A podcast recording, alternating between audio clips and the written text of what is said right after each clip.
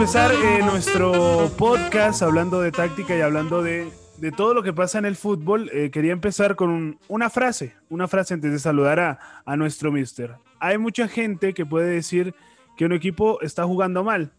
Hay pocas personas que pueden decir por qué está jugando mal. Y menos gente aún que puede decir lo que debe hacerse para jugar mejor. Esto lo dijo Johan Cruyff. Y con esta frase abrimos este nuevo podcast donde hablamos de táctica y de las cosas que pasan en el juego al lado del mister David Repo Guzmán. Mister, ¿cómo le va? Hola Carlos, buenas tardes de- desde, de Espa- hoy, desde, desde España. Muy bien, aquí estamos, eh, después de una jornada intensa de fútbol. Venga, eh, ¿qué, qué le parece a usted la frase de, de- de Johan? Pues súper acertada, súper acertada, porque es que además hace poco en un foro de entrenadores que, que tenemos aquí en, en mi ciudad, estábamos hablando justamente de eso, de, de el fútbol al ser tan complejo, al ser tan caótico, al ser tan incontrolable, pasan muchas cosas que están trabajadas y, y van de mano del entrenador y otras muchas cosas eh, se dan porque el juego es así. Entonces, saber dónde podemos meter mano, hasta qué punto podemos tener incidencia y además acertar en las soluciones que damos es que es dificilísimo, es muy difícil. Claro, y, y además eh, también hay que decir que, que el fútbol no es un proceso matemático, ¿no? O sea, al final Para nada. no es un uno más nada, uno, me da dos. Eh, es un juego que es imprevisible y eso tenemos que verlo mucho a la hora de, no sé, llegar a un análisis y decir por qué un equipo está jugando mal, porque a veces es sencillo decir, eh, bueno, este equipo juega mal, pero hay que en- intentar entender el por qué juega mal. Y lo que sí es mucho más difícil y que pues eh, claramente cuesta mucho más es eh, decir qué debería hacer para que juegue mejor. Y ahí está el- la clave y para eso nosotros los, los que hablamos de fútbol de una, de una forma más en los medios, eh, acudimos a ustedes para que nos cuenten un poco qué hacer para que los equipos jueguen mejor. Bueno, pues eh, a ver, tampoco nosotros tenemos la varita mágica, no la tiene nadie. Eh, es un proceso, pues eso, de, de trabajo, de intuición, de ver mucho fútbol, de acertar, como parecido a la vida, ¿sabes? Estar en el momento adecuado, en el, en el, en el sitio oportuno, como aquel que dice. Eh, tomas una decisión y, y si sale mal, a lo mejor eso minimiza tu, tu credibilidad con la plantilla y al contrario, aciertas en una decisión la más estrambótica posible y, tu credibilidad sube. Al final, como dices, esto no es uno más uno, es una red de relaciones donde un jugador eh, jugando al lado de otro lo multiplica y, si quitas esa pieza, eh, pues eh, el, el nivel de todos cae. En el Liverpool, personalmente para mí, creo que en el Liverpool es uno de los mejores casos de, este comentario que he hecho con la Sí. lesión de, Van, de Van Dijk. Ha sido caer Van Dijk. Evidentemente hay muchas más cosas alrededor del Liverpool, que este año va a ser muy complicado para ellos, pero, pero creo que la lesión de Van Dijk es el detonante. Van Dijk hace mejor a todos, eh, a los defensores que están a su lado, a los atacantes porque genera muchísimo con, con, con esos largos, eh, a- a- hasta el portero para peor sin Van Dijk, eh, la, la- la confianza que genera. Por eso Sí. es tan, tan complicado y por eso, bueno, nosotros los entrenadores no nos atrevemos, yo creo que los entrenadores con más raciocinio, por así decir, tampoco nos atrevemos a decir esto se debe hacer así. Eh, yo, a mí me gusta la frase podría hacerlo así, eh, tal vez. Eh, no creo que las afirmaciones absolutas sean correctas. Sí, por supuesto. Es que al final una pieza, creo, de ese castillo de naipes, eh, por más de que la cambies por algo, eh, no sé, por Henderson en este caso, que es un buen jugador, eh, cambia absolutamente todas las dinámicas del, equipo. Y eso fue lo que eh, le pasó al Liverpool. Y precisamente, ya, ya que el Mister tocó el tema, hemos llegado aquí para hablar un poquito sobre ese partido y sobre los secretos y las claves de, de ese Manchester City ante el Liverpool. Un partido que sin duda nos muestra cómo, cómo están las cosas, ¿no? Como la verdadera cara, yo creo, de los dos equipos. Me parece que al final desnudó algunos errores eh, del Liverpool y nos mostró también eh, unas fortalezas eh, del Manchester City que, que, a lo mejor mucha gente no lo veía como un, un equipo que pudiera pelear la, la, la, Premier, pero a partir de ese partido, yo creo que lo que hizo el Manchester City fue muy importante. Pero, mister, hablemos, desmembremos el partido. ¿Qué fue lo que más le llamó a usted la atención de, los dos equipos? A ver, como comentaba, eh, bueno, yo este año no, no, he seguido tanto como me gustaría los dos equipos, sí que he visto varios partidos y, para poner en contexto a todo el mundo, al final creo que el contexto es lo más importante. Eh, son dos dinámicas totalmente opuestas. Eh, el Liverpool, que viene de una temporada inicial razonablemente, o sea, el inicio fue razonablemente bueno, y el City que empezó con dudas. Pero como comentaba, el Liverpool creo que es una temporada extraña eh, por, evidentemente, creo que hay dos detonantes clave. primero las lesiones, como hemos dicho, se cae Van Dijk, ahora mismo también Matip está fuera y, y los dos mediocentros titulares, que son los que sostienen al equipo, eh, tienen que acabar de centrales. Eso ya te cambia la estructura de medio equipo. Los dos mediocentros pasan a ser centrales, tienes que incorporar dos mediocentros, además el Liverpool, supongo que todo el mundo lo tendrá bastante claro, es un equipo hiper mega vertical, eh, que este año creo que por los problemas que tuvo a final de temporada pasada, eh, incorpora la pieza de Thiago para darle un poco más de pausa, para que el juego pase por el centro del campo. No es un equipo hasta este año con un centro del campo que tenga un peso grande en el modelo.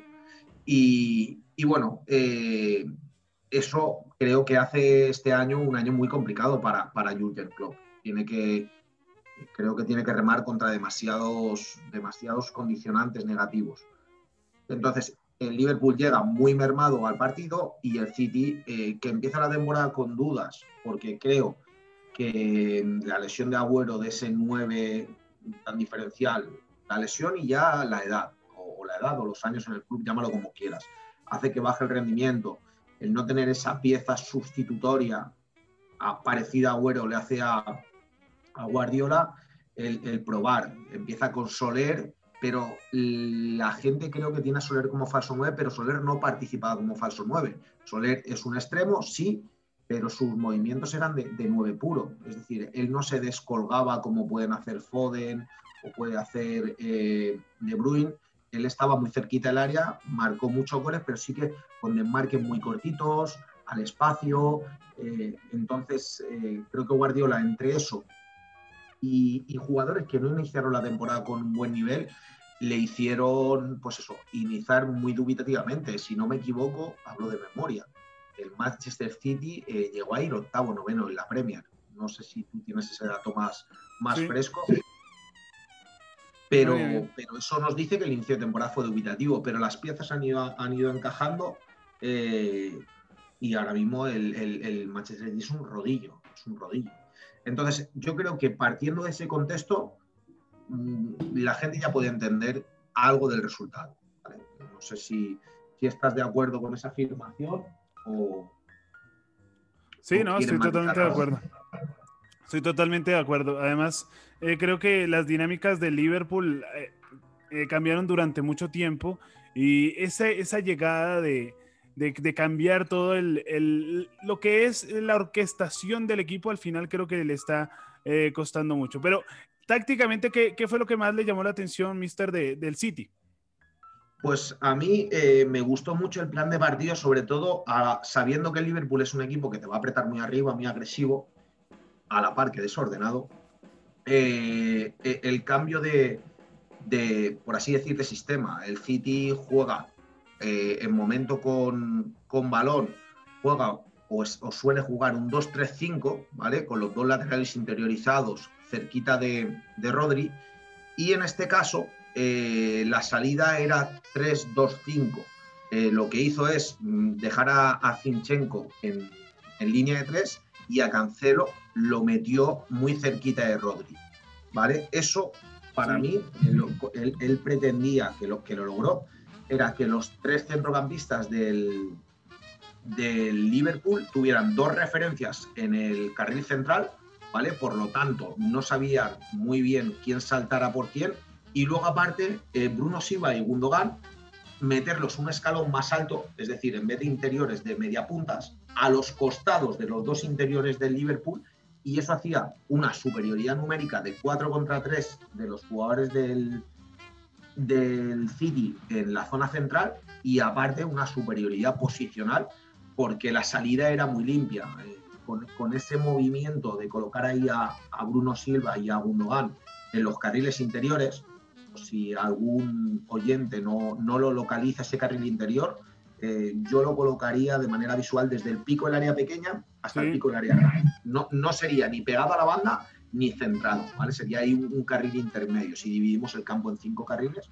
Y colocarlo ahí da una salida muy limpia porque si recibían ahí eh, Bruno Silva y Gundogan, y el lateral del Liverpool le saltaba, el extremo del, del Manchester City se quedaba solo.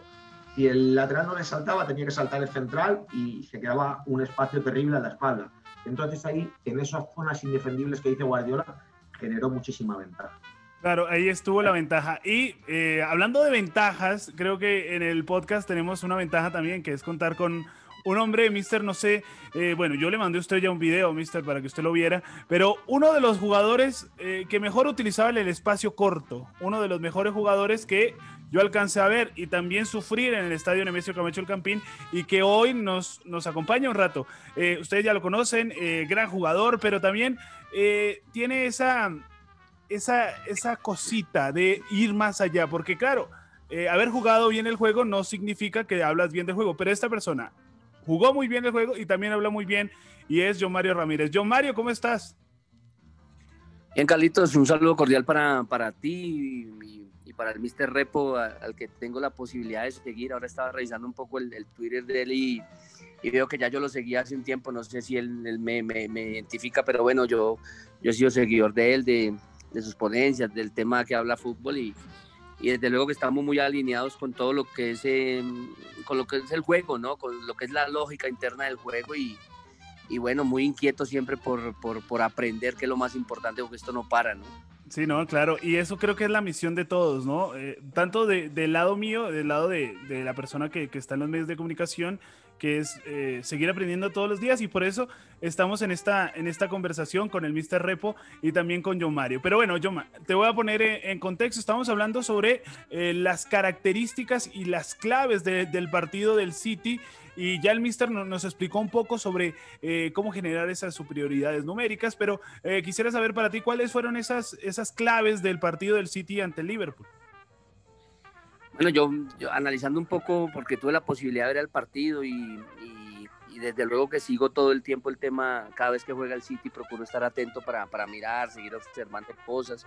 Me parece que, bueno, digamos que, que, se sigue cuestionando mucho en, en, muchos países, pero yo creo que es una, para mí desde mi punto de vista, es, una, es un debate que no tiene lógica de, de cómo se critica Guardiola, cómo, cómo se habla mal de él, cómo, cómo se logra minimizar todo lo que él hace, pero pues es inocultable, ¿no? Porque cada día nos da unos, unos argumentos y unas unas clases magistrales, por así decirlo, de fútbol, de, de, la forma en que ve el juego y cómo lo transmite y cómo sus jugadores lo entienden, que, que pues a todo el mundo y a la gente que pues nos gusta el, juego diferente, que nos gusta el fútbol distinto, siempre nos gustó no solo practicarlo, sino que ahora, ahora lo vemos y, lo seguimos y entendemos el juego de otra forma, pues hombre, nos, nos deja gratamente sorprendidos, ¿no? Y, y, para mí está en, en, en, que, en que ese, yo, yo creo que el juego, Mr. Repo y, y Carlos, yo creo que el juego va no, no sé si, si, va a llegar a tanto con base a lo que voy a decir, pero va a llegar a no tener posiciones fijas, ¿correcto? Sino que cualquiera tiene que ocupar las posiciones de defensa, cualquiera de volantes, cualquiera de delanteros, por líneas. Eh, cualquier jugador va a tener que ocuparlas. ¿Por qué?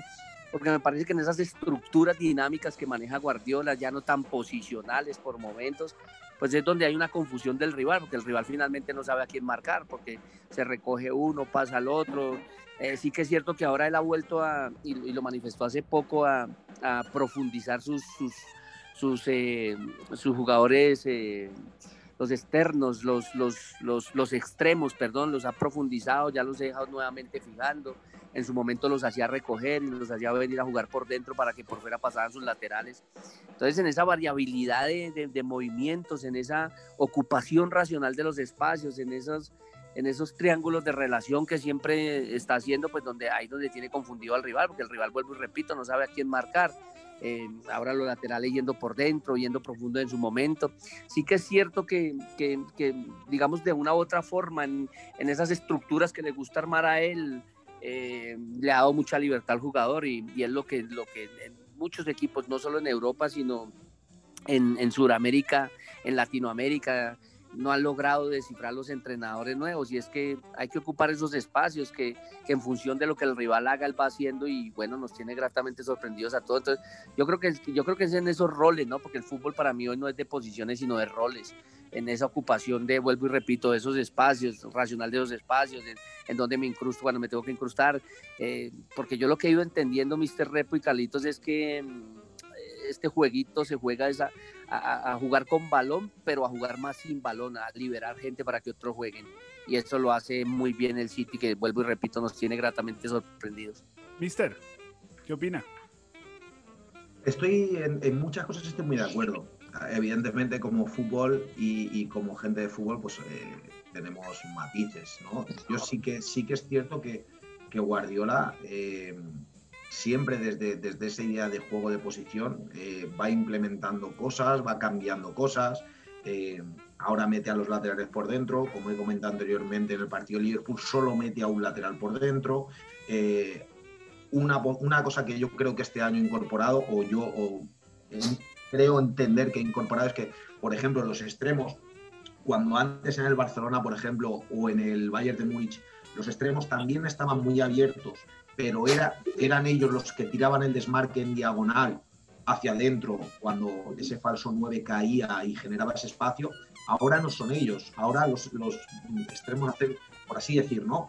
Jugadores chincheta que abren el campo, que los enganchan ahí y, y, son los interiores los que cortan. No sé si habéis visto la estadística que Gundogan y Bruno Silva son dos de los máximos goleadores del equipo. No es casualidad, no es casualidad porque, porque ahí él, el, rival va conociendo sus automatismos, él va implementando. Este Manchester City no se parece absolutamente nada al primer Barcelona de Guardiola y, tampoco se parece en nada al Bayern de Múnich, porque como bien ha dicho compañero, eh, uno de los mister más montables del mundo tal vez sea Pep.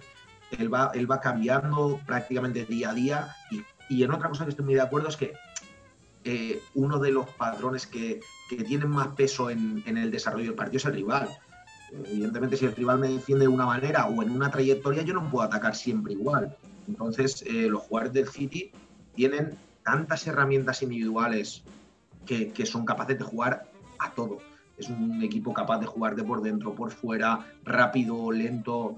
Eh, ahora mismo, para mí, es el máximo candidato a ganar todo. Luego sabemos que, por ejemplo, en torneos cortos como Champions, un detalle marca el partido. Pero, pero ahora mismo yo no veo un equipo en Europa que sea capaz de, mantenerle la carrera. Lo que sí que no estoy mucho de acuerdo es el tema de, que todo el mundo pueda jugar de todo. Eh, al final es un juego que necesita especificidad. Es decir, yo no me comporto igual si soy un lateral jugando en una línea de cuatro que si soy un central jugando en una línea de tres. Aunque la idea sea la misma ejemplo, en el caso del, del, City, eh, superar, encontrar un dentro fuera, es decir, meter la pelota dentro para liberar fuera. Eh, si soy lateral, no lo hago igual que si soy central en una línea de tres.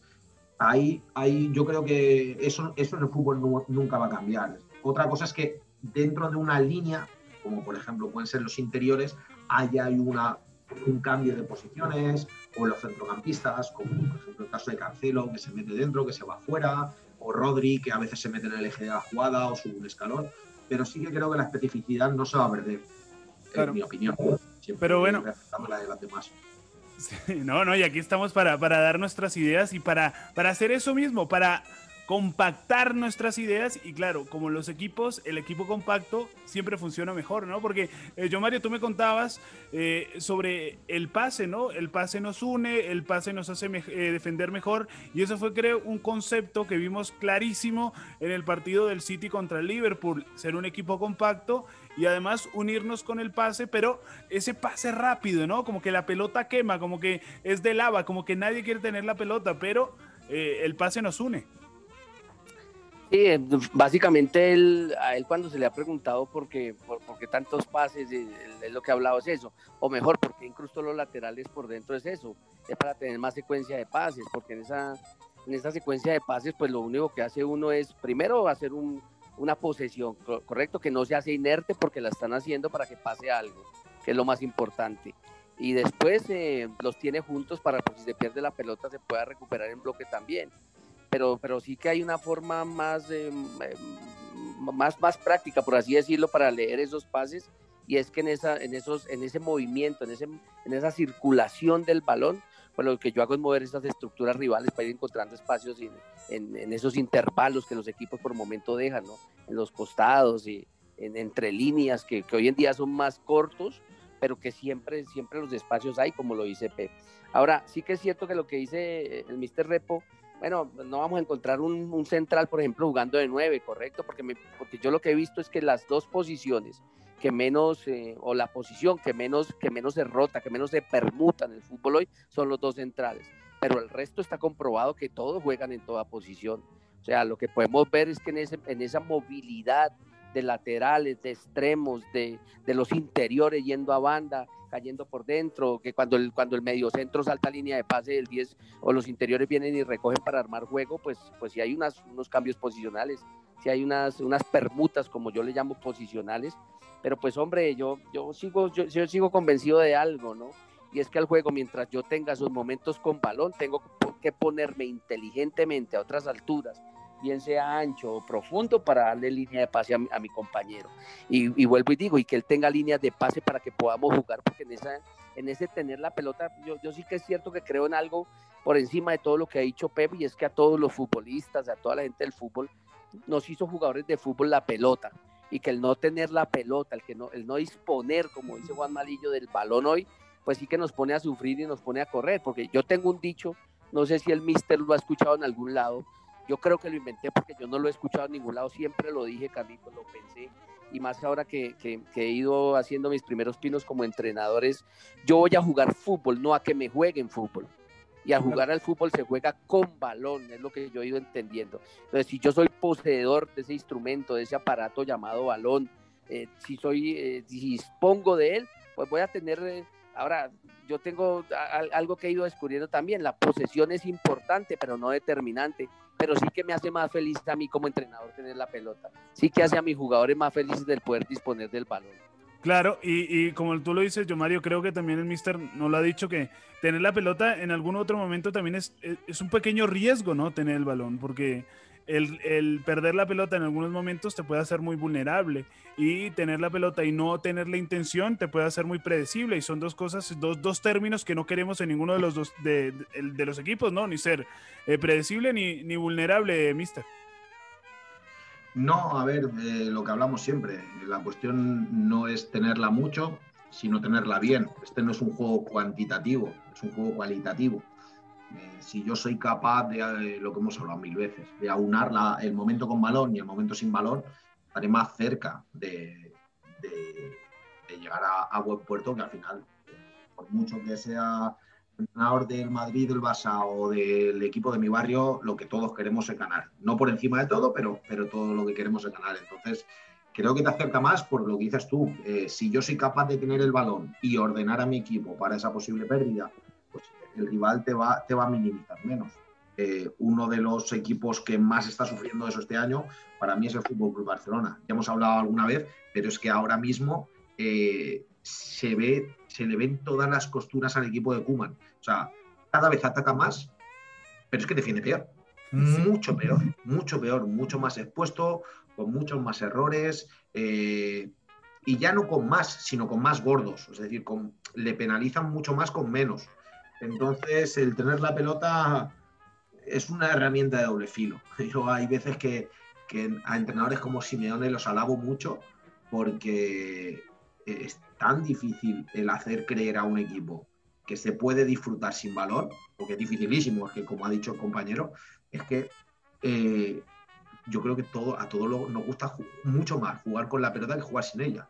Pero hay entrenadores que, que, que perdonen los oyentes, pero diciendo la palabra, los cabrones, eh, te convencen de decir, no, no, es que aquí se puede disfrutar corriendo, robando, saliendo rápido.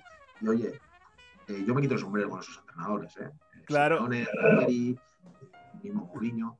Claro, y es que es que lo que hemos dicho, Mister, durante todos estos esta serie de capítulos, lo que vayas a hacer, hazlo bien. Si quieres tener la pelota, tenla, pero hazlo bien. Y si no quieres tener la pelota y quieres ir al espacio, hazlo bien. Es que ahí está el, tema de qué es jugar bien, ¿no? Porque a veces pues confundimos qué es jugar bien y, jugar vistoso, Joma. Sí, lo que pasa es que yo, esas eran las preguntas que le hacía a, los oyentes y, al mismo al, mismo Mr. Repo, ¿no? Con, respeto, porque eh, uno gana de todas formas, poseyendo la pelota o sin poseerla, correcto. Hay algunos que lo disfrutan y, otros que lo sufren. Pero yo, yo hacía una pregunta, ¿qué es jugar bien? Y para mí jugar bien es hacer lo que cada momento del juego me pide en cada zona del juego.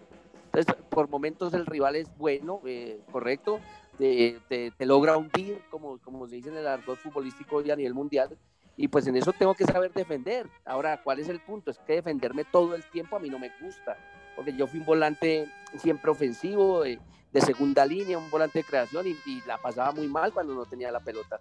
Eh, me, me, me, me, encabronaba, como dicen ustedes los españoles, con, con mis compañeros, conmigo mismo, por no poder volver a tomar la pelota y volver a poner las condiciones. Me encabronaba que tuviéramos que tirar para atrás y que, pasáramos 15, eh, 20 minutos sin la pelota. Entonces, eh, digamos que de acuerdo a ese estilo mío es lo que yo planteo hoy para jugar y es lo que yo veo y es lo que me gusta.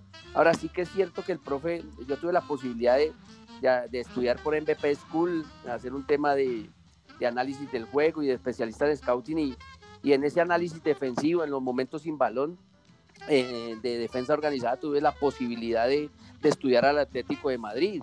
Y, es que lo que yo le decía a Carlitos Alemán, eh, que se lo dije ayer, antier, nada en el fútbol pasa aleatoriamente con la mayoría de entrenadores que se han capacitado, nada, nada. O sea, ellos cada contraataque que arman ya saben por dónde te lo arman, cuándo te lo arman, en qué zona te roban, hacia dónde te dirigen la presión, dónde son los indicadores de presión, eh, dónde son las falencias del equipo rival en, esa creación de juego para robarles ahí, después puedes atacar, cómo te llevan de un lado a otro para atacarla, pero, pero eso es un arte también, ¿no? El Cholo no es que solo la pase mal sin balón y mire cómo se recoge, no, sino que también tienen unas pautas grandes, tienen unos principios, unos conceptos que él mismo creó en su equipo, en su modelo de juego para poderse defender, pero para sacar un rédito, ¿no? Eh, para poder eh, eh, de una u otra forma siempre robar esa pelota y tener posibilidades de gol. Pero eso también es un arte, ¿no, Mr. Repo? Pues saberse defender, ¿no? Claro, Mister. Totalmente. Además, en este partido lo vimos. no fue muy pronunciado, pero creo que, que después, justo los últimos 10 minutos de la primera parte, tras el, penalti fallado de Gundogan, eh, el Liverpool tuvo momentos, llamémosle de lucidez para que la gente nos, entienda, y, en los últimos 10 minutos de la primera parte metió al, City en su campo a base de empuje, eh, varias llegadas por banda, haciendo remate. Y el Manchester City, que se le presupone un equipo que no es excesivamente ducho en labores defensivas estuvo impecable, impecable. Eh, defendió los centros laterales perfectos. Además, yo anoté, o creía anotar, la verdad es que no hubo mucho, pero me daba la sensación de que, de que defendían en una zona 3-2, cosa que a mí me parece la más práctica, opinión. Eh, a la hora de tapar el tiro veías que los jugadores eh, tenían unos principios, unos conceptos muy claros eh, manos, a la espalda, no girar el cuerpo, es a nivel de ejecución motriz, detalles, dices, es que Guardiola no solo está pensando en el ataque, no, no, es que tiene trabajada la defensa hasta el detalle de decir, me van a chutar a puerta, ¿cómo se tiene que colocar mi jugador para tapar el tiro? Pues eso, las manos atrás, pasitos cortos para no abrir las piernas y que la pelota pase por debajo. Es que el señor Guardiola me, enamora y yo cada vez quiero ir más a, analizar sus partidos a detalle hasta este punto, hasta el punto de, qué pasa cuando, aunque sea de días como el del Liverpool que le atacan poco, pero, pero cómo ejecuta. Y, estuvo impecable el equipo. mister. el central estuvo hay poco expeditivo, pero es un error individual. Sí, Yoma. Perdón, perdón que te interrumpa, mister, y, con más de que estás diciendo, y gracias, Carlitos, por darnos la, el, espacio para hablar. Yo, yo creo una cosa, mister, yo, yo estoy convencido de algo y es que eh, Don Pep Guardiola, Don Pep, así lo llamo yo, Don Pep Guardiola, eh, nos, enseñó a la gente del fútbol a nivel mundial a atacar. O sea, eso que hablabas ahorita de, que ahora los desmarques de ruptura, esas zonas indefendibles que él llama, que él inventó, que él, que él se dio cuenta, porque siempre estuvieron ahí, pero nadie, pero nadie nos las hizo ver, ¿correcto? Y que él nos las hizo ver hace muy poco tiempo, bueno, más allá de hacernos ver, él no las dijo, pero, pero los especialistas, los, la gente, que los estudiosos del fútbol empezaron a mirar dónde era que el City marcaba la mayor cantidad de goles y dónde los producía, y fueron esas zonas indefendibles donde logramos descubrir cuáles eran. Pues sí que es cierto que ahora están cayendo ahí los Gundogan, eh, si yo tuviera dinero y fuera directivo de un equipo de fútbol, más exactamente el Barcelona, iba a, comprar, ya mañana mismo iba a comprar al señor eh, Kevin De Bruyne. Me parece que el jugador que le hace falta al Barcelona para que engrane con lo que tiene Messi y con estos otros jugadores que tiene. Porque son tipos que eh, el mismo Busquets, son gente que te la pasa siempre con ventaja, que sabe dónde te la tira, qué pierna, qué velocidad, cuándo tirarla y de eso es que carece el Fútbol Club Barcelona hoy en día. Me parece que le está haciendo falta esa clase de jugadores para rodear a un Messi que todavía tiene muchos años por, por poderse explotar. Pero bueno, aquí, aquí se trata de hablar de lo de Pep y de lo que estamos hablando de, de, su Manchester City, pero sí que es cierto que en eso, en eso yo creo que él le aprendió mucho a, le aprendió mucho Mister a, a, Marcelo Bielsa, ¿no? Porque todos sabemos que Marcelo Bielsa trabaja desde el analítico, correcto, desde esos, desde esas, desde esos eh, puntos micro, eh, desde, esos, desde esos pequeños puntos con los jugadores, de cómo los perfecciona, cómo los hace mejor incluso para defender. Y, a mí me encanta una versión que dio, que dio el Cholo Simeone. El tipo está tan preocupado por atacar, o sea, le apasiona tanto el ataque que lo que primero está pensando es cómo se defiende, en cómo orienta a los jugadores, en cómo les enseña esas orientaciones corporales, que para, ahí, para mí ahí está todo el juego, en, esas, en esas orientaciones corporales, incluso para marcar en cómo, en cómo eh, se posiciona, en cómo motrizmente puede ayudar al jugador a mejorar cada día más para que se vuelva más fuerte marcando. Pero sí que hay, algo con una frase que me quedo de, de Tiago Alcántara en una entrevista que le hicieron más o menos hace un año, no recuerdo el medio en este momento, y digo, le, le hice una pregunta, le dijeron a él, ¿cuál es el mejor entrenador que usted ha tenido? Y él dijo, el mejor el jugador, entrenador que yo he tenido, sin lugar a dudas, es Pep Guardiola. Y le preguntaron por qué, y él dijo, porque él nos enseñó a hacernos dueños del juego. Y me parece que ahí está.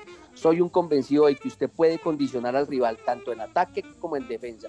Yo direcciono al rival a dónde me ataca, cómo me ataca y en dónde le puedo recuperar y cómo le voy a atacar. Y me parece que en eso él es un genio y bueno, eh, comparto lo mismo que usted, Mr. Repo. Nos apasiona, un tipo que, que, que, todo el tiempo está en eso y ahora con la sumada de Juan Malillo a, a su cuerpo técnico y de decir, porque me parece que, es muy humilde también y, muy, muy coherente al, plantear y decir, estamos en el primer lugar porque Juan Malillo ve cosas que nosotros no vemos. Ayer yo lo decía en un programa radial, eh, muchos entrenadores se, se, rodean de sus amigos, pero sus amigos poco saben de fútbol, no tienen carácter para transmitir, no tienen la objetividad para ver el juego y sí que es cierto que uno debe rodearse de gente que sepa más que uno correcto y que sepa transmitirle a uno cosas, que tenga la personalidad, que tenga el carácter en su momento con argumentos de hacerme ver cosas que yo no veo o que tal vez yo pensaba que eran de una forma, pero que sin lugar a dudas pueden ser de otra. Entonces me parece que ahí se ha hecho más fuerte él en eso para mejorar en, todo lo que es su juego. Claro, y por eso yo me uno con ustedes dos para robarles conceptos. Primero al profe, al mister y después a John Mario. A ver, mister de acuerdo, muy de acuerdo. Al final, eh, tanto Guardiola como Klopp como, como Simeone eh, intentan mejorar al individuo, porque si mejoras al individuo, mejoras al colectivo. Así es, y te, lo escuché diciéndolo en una charla, Mr. Rep, estamos de acuerdo. Es una máxima. Eh, la cuestión es, esa frase creo que está muy, muy bien tirada, la, de Thiago Alcántara. Guardiola nos enseñó a ser dueños del juego lo que pasa es que la palabra juego es tan compleja que, Simeone seguramente, si tú le preguntas a un jugador de Simeone, te puede contestar lo mismo. Es decir, Simeone nos enseña a ser dueños del juego, pero del juego que entiende Simeone. Igual que eh, Guardiola te hace eh, dueño del juego que es decir, eh, por eso son grandísimos entrenadores, por eso marcan la porque tienen tan estudiado el juego, saben qué es lo que va a pasar o entienden qué es lo que se va a repetir más veces y lo quieren orientar a lo que a ellos les interesa. Y como son capaces de hacerlo, pues eh, ahí están los números. No creo que sea la vara de medir el ganar o el perder, porque hay muchos más factores. cuando un entrenador gana tanto como Guardiola, gana tanto como Simeone, gana tanto como Klopp, pues gana tanto como el mismo Zidane, eh, algo bien tiene que estar haciendo. Entonces, eh, mm, yo no puedo estar más de acuerdo. Al final, los entrenadores estamos obligados en el siglo XXI a, enseñar juego. El juego que tenemos en nuestra cabeza. Y mientras lo hagamos bien, será totalmente válido. Es más, me quedo con unas palabras de Álvaro Benito, eh, que dijo hace poco en, en, un programa, o las escribió en un periódico, no recuerdo, que es que hasta los periodistas ya están obligados a, conocer el juego, porque la gente ve el fútbol desde sus casas y quiere saber qué pasa, quiere que se lo cuenten. Eh, mi padre, a lo mejor hace 15 años, el, hombre, pues, fútbol, pero no sabe ni que la pelota en redonda así, pues a lo mejor le da igual, pero ahora mismo eh, estamos ávidos de querer, de saber, y con las redes sociales, con los nuevos periodistas, eh, estamos todos en la obligación de conocer el juego. Es verdad, es verdad, y, por eso eh, abrimos estos espacios para que la gente entienda también estos pequeños detalles que les estamos mostrando, ¿no? Porque para el ojo común, yo Mario y Mister, esos dos goles, al menos las equivocaciones de Allison podrían ser equivocaciones, pero si llegamos al por qué y buscamos el por qué lo hizo, pues vamos a encontrar eh, ciertos movimientos, eh, ciertas presiones, ciertas superioridades numéricas para poder eh, que, este error pase, ¿no? Porque lo veníamos hablando yo, Mario, creo, y, tenía que ver con que jugadores de este nivel no se equivocan de esa manera, así porque sí. Totalmente. sobre todo, yo me quedo con, un frame, con un fotograma del, del segundo gol del City justo antes de que, de que Allison golpee el balón, en la primera circulación, que se ensucia, eh, Allison tiene la pelota y los dos centrales están justo, justo, justo en paralelo hacia él. Es decir, no están ni en diagonal, ni en diagonal hacia adelante ni hacia atrás. Es algo que, mm, no puedes creerte. Dices tú, ostras, si esto se enseña a los niños con 10 añitos, ¿vale? Que no estés en, el, a la misma altura del, del poseedor de balón. Luego Allison comete un error también en el control. En vez de orientarlo, pisa la pelota, eh, se, traba. Todo esto previo al, golpeo que, hierra. Evidentemente, eh, tienes que darle muchas vueltas o, darle muchas vueltas tampoco porque es, algo, para un entrenador a lo mejor es evidente, ¿no? Pero la cuestión no es que lo veas, que yo creo que más o menos es, sencillo de ver, sino el encontrar el por qué pasa. Es decir, ¿cómo le pasa eso al Liverpool? Pues, yo creo que hay un componente mental, hay un componente pues de, sensaciones, de pues de eso. Yo, el Liverpool a mí me pareció un equipo en el partido con muchísimos problemas, muchísimos problemas para construir juego, muchísimos, muchísimos, muchísimos, muchísimos. Entonces, el partido va avanzando, tú te vas sintiendo incómodo. Firmino, yo no sé si tocó en 60 minutos, tocó dos balones, tres balones más, ¿no? Eh, pues es un síntoma. Y al final, el fútbol es un deporte de emociones y tú te vas sintiendo incómodo y estos del City me van apretando cada vez más, cada vez más y fuerza el error. Claro. Claro, es un horror. es conocer el juego, pero ya no solo conocer el juego, sino intuir, porque tampoco sabemos exactamente por qué, pero intuir por qué pasa Mire, hay una frase también para, para John Mario eh, que lo dijo eh, un jugador que es Hoff Hefberg. Hofberg, un jugador que estuvo con Pep en, el Bayern, y dice lo siguiente, Pep me enseñó a analizar el juego en detalle, cómo están colocados los adversarios, dónde están los espacios, cómo pueden situarse los jugadores de manera óptima en el campo. Esta visión general, el análisis del fútbol, es muy importante para mi juego y es básicamente el resumen de todo lo que hemos hablado el día de hoy aquí en este podcast, a quien le damos eh, primero eh, muchísimas gracias a John Mario por, por, haber estado con nosotros y también, por supuesto, al Mr. Repo Guzmán. Después ya, ya los dejaré ahí para que ustedes eh, sigan con sus charlas y que sigan, eh, bueno, y nos sigan enseñando a todos un poco de fútbol. Así que, Mister, muchísimas gracias por estar siempre con nosotros. A ti siempre, Carlos, por darnos este, este pequeñito espacio para expresarnos. Dale, John que quería decir una última cosa con, con, con el agradecimiento a primero a ti, primero a Dios y segundo a ti y, al Mr. Repo por, permitirnos compartir un poco del tema fútbol. Eh, yo, yo, sí que es cierto que creo que, que, que, al Liverpool le costó salir mucho es por la forma como Pep hoy está saliendo a presionar y hacer esas presiones altas. porque acordémonos que antes él iba al hombre, hacía pares para apretar en esas salidas, hoy está yendo en intermedias. Entonces, ese ida en intermedias confunde al jugador que posee la pelota con quién puede jugar y con quién no.